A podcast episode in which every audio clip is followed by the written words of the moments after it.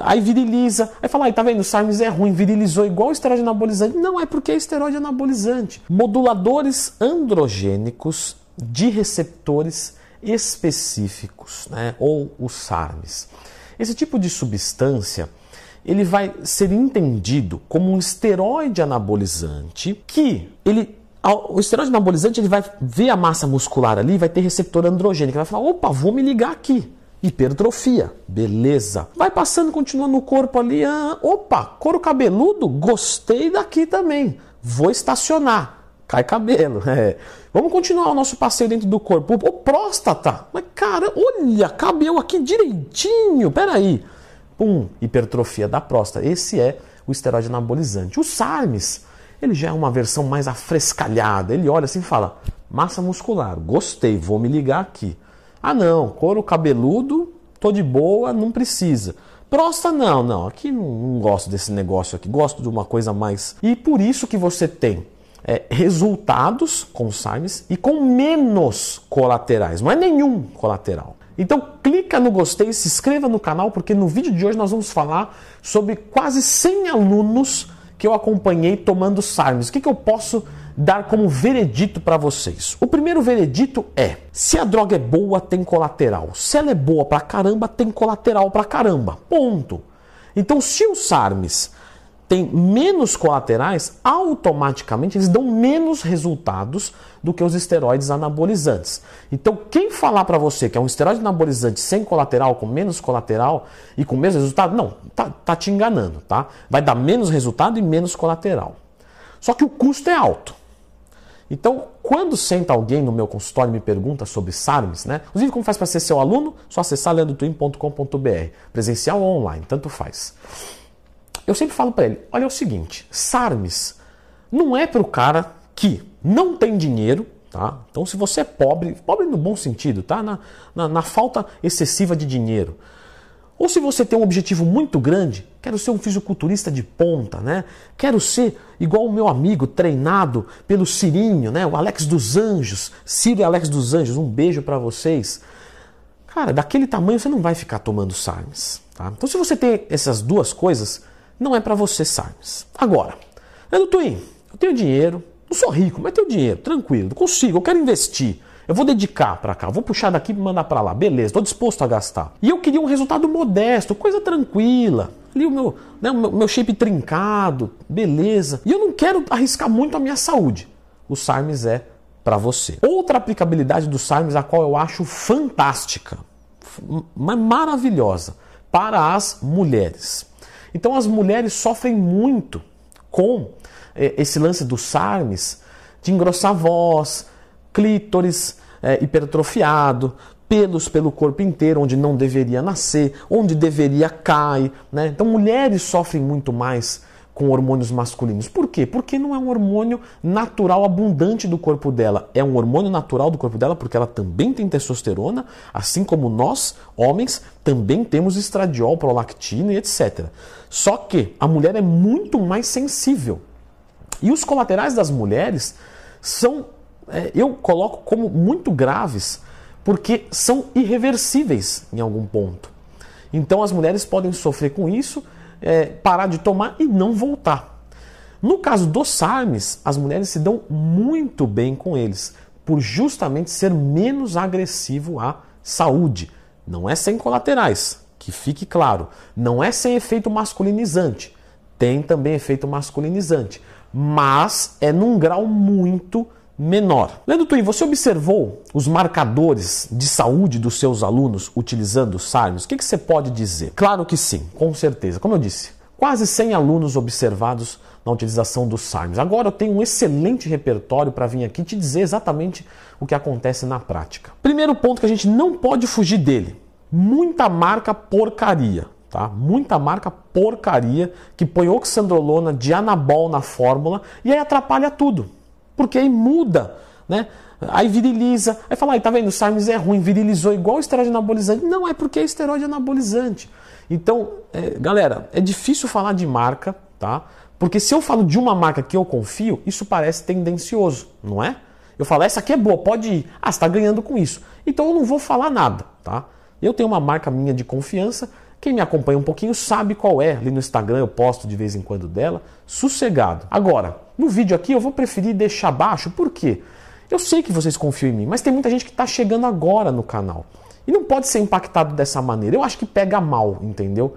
Então, enfim, se você gostou de mim, se você confia em mim, se por algum motivo você vai atrás, tá? Vai atrás, entra no meu Instagram, dá uma olhada, tal. Não tenho cupom, não tenho nada. Se comprar, não, não precisa falar que veio por mim, nada. Fica tranquilo, eu não ganho nada com isso. Mas tem muita marca ruim. Das marcas boas, das marcas que funcionam, nós vamos observar que a Ostarine, o MK2866, é o mais fantástico para as mulheres. Então ele tem um efeito estético baixo, mais baixo do que da oxandrolona, porém a gente observa nele uma preservação da feminilidade absurdamente boa. Eu acompanhei várias alunas tá, com Ostarine e, claro, a voz não teve alteração na maioria delas. E a que teve foi uma coisa muito sutil. Pelos. Teve um aumento de pelos, sim, mas muito pouco. Assim, a ponto do braço inteiro ser pelado naturalmente. E aí começou a nascer assim, vai, 20, 30 pontinhos de pelo aqui fininho. Você vê que teve uma diferença. Beleza. Clítoris relatado.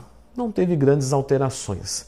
Cabelo, pouquinho de agressão, mas nada muito preocupante. Depois descontinuando, fazendo o TPC certinha, ficou tudo bem.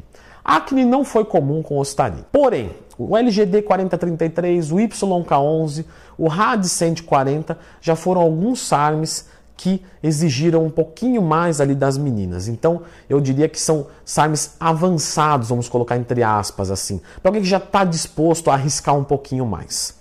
Para quem não tá, para as meninas, Ostarine MK2866 e a Andarine, né? O S4 também se mostrou muito legal. SARMs injetáveis.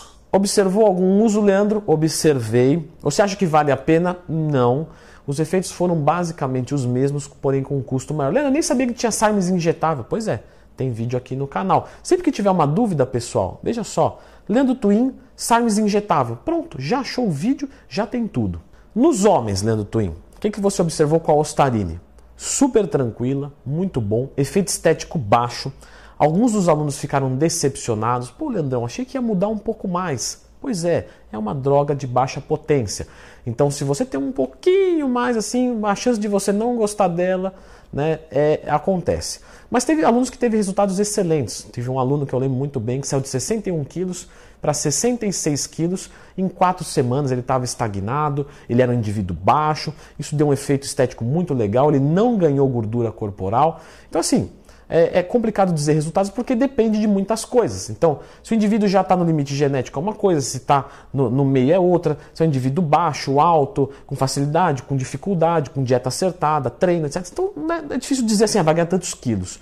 Mas a Ostarine deu uma mudada estética, uma coisa que você olha e fala, não, mudou, mudou, um mês, dois meses mudou, só que não é algo tão absurdo. O RAD 140 vai mais ou menos nessa mesma linha, mas já é um degrau acima. Então, nós temos a Ostarine e a Andarine mais ou menos no mesmo degrau, certo? Temos depois o RAD 140, que vai ficando um pouquinho mais forte.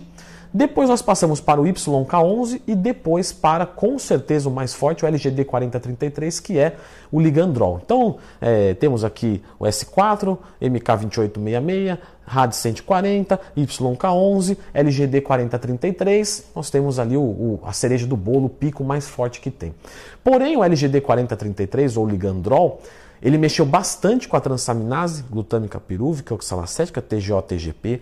Teve uma que são as enzimas do fígado, tá? Então teve muita alteração de fígado com o ligandrol. E o que eu não recomendo acima de 8 semanas, a depender da dosagem, uma dosagem mais alta, 4 semanas. O RAD 140 pareceu mimetizar muito bem eh, a, ação da testosterona.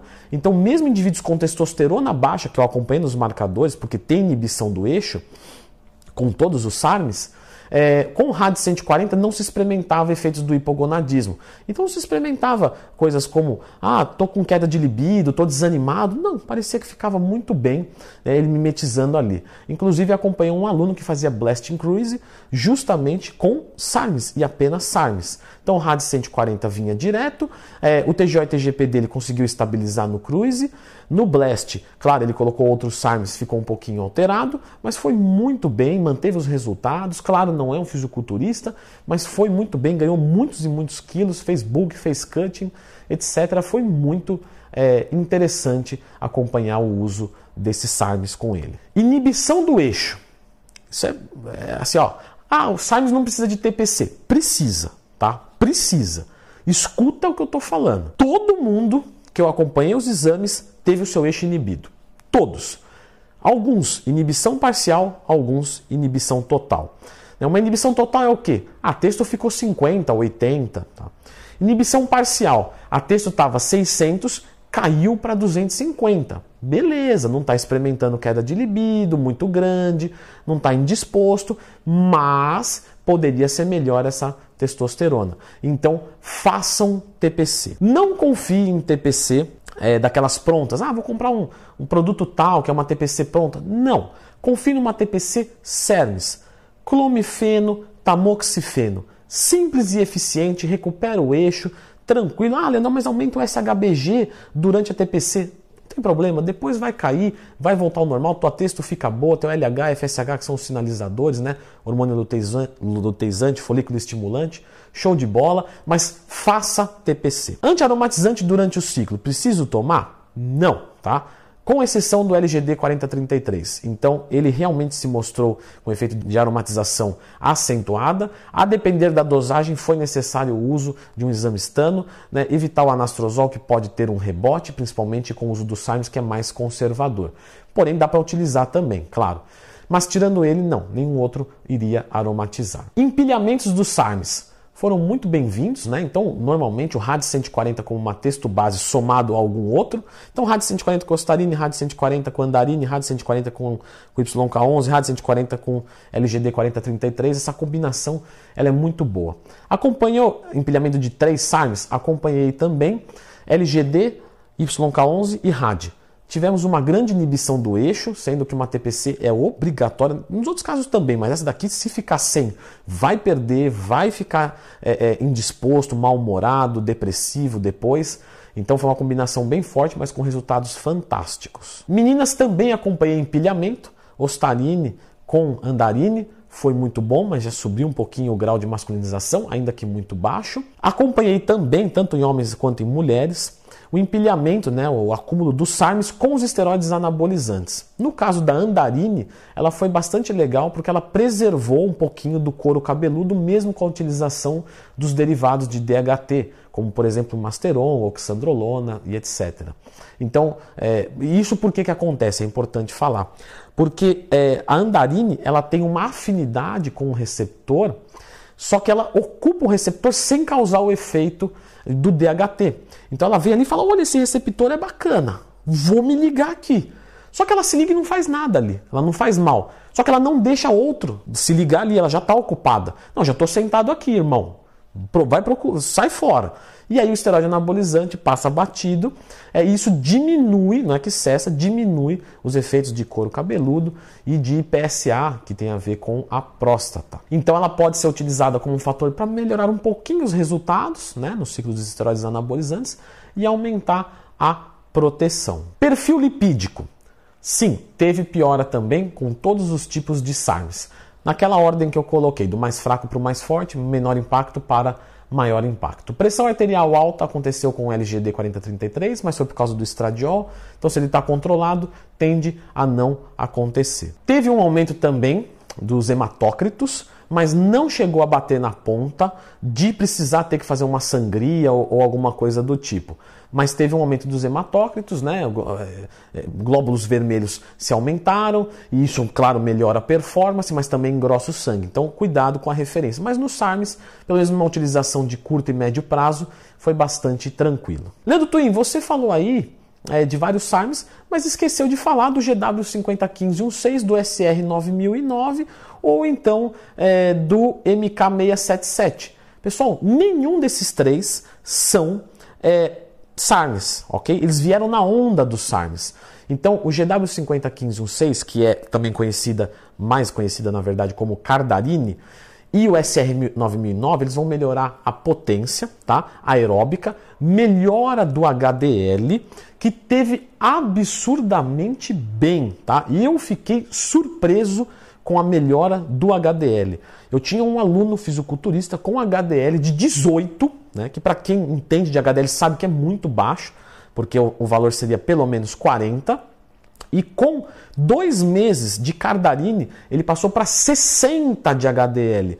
Vocês não têm ideia do desafio que é alguém que está usando esteroides anabolizantes ficar com 60 de HDL. É muito difícil. Então a Cardarine foi fantástica nisso. A SR969 se mostrou um impacto menor, porém teve uma eficiência muito boa na queima de gordura. Tanto a Cardarine quanto a SR969 não são hormonais, não fecham eixo, não precisam de TPC, é outra história.